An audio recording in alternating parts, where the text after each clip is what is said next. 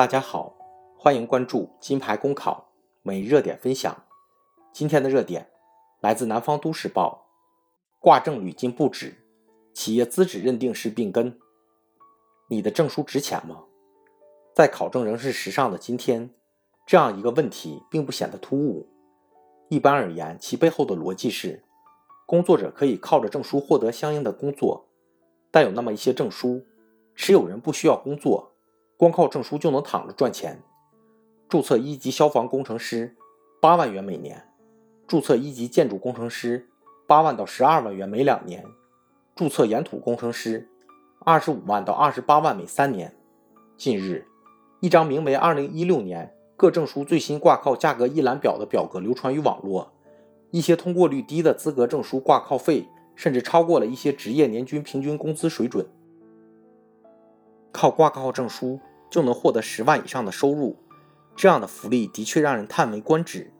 这类现象说明，一是这类证书有一定的含金量，所谓供不应求，持有这类证书的人可能并不多。像建筑行业相关的资格证书，大多涉及专业技能，获得的门槛相对较高。二来说明企业对这类证书有需求，作为买单者，企业靠挂靠来彰显自己的实力。据媒体报道。挂证之所以存在，是因为我国的职业资格实行单位注册，相关单位想要进行资质升级，就必须有相应数量的注册人员。当然，这并不代表企业愿意花钱请这类人才，他们看重的只是这些资格证书对于企业资质认定的意义。所以，这就造成了一种双赢的局面。在这样一个重视资格证书的市场环境下，持有证书的人可以靠挂证躺着赚钱，而对企业而言，表面上需花一些冤枉钱，但一旦获得相应资质，恐怕获得的利益就远超挂证的花费。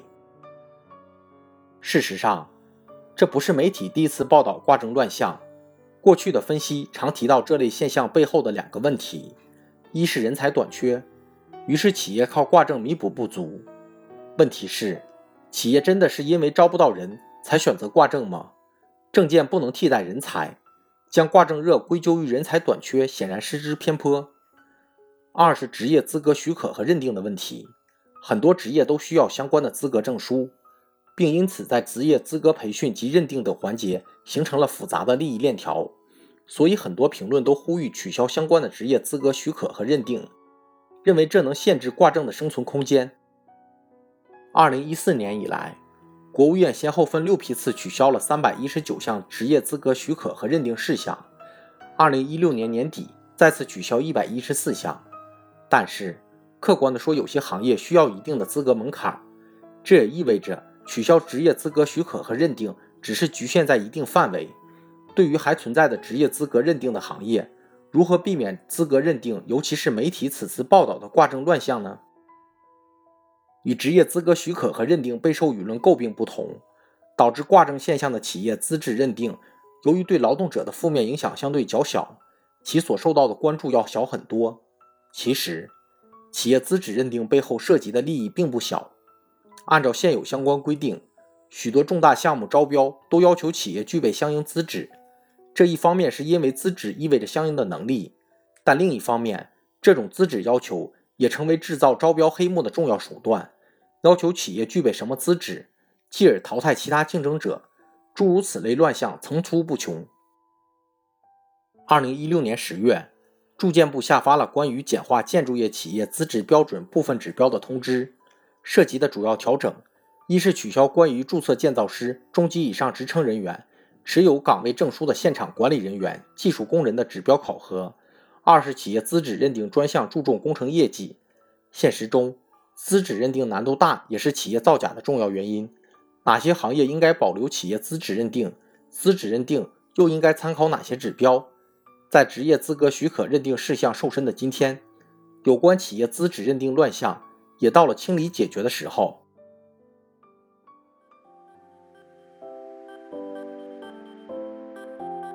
公考路上你不孤单。金牌公考与你相伴。金牌公考是一个由在职公务员组成的公益性公考经验分享平台。近期，我们新上线了公考面试新专辑。如果你在准备参加面试，欢迎你随时进入播客主页关注收听，同时也可以关注金牌公考微信公众号，接收我们每天最新鲜的节目推送，随时与我们交流互动。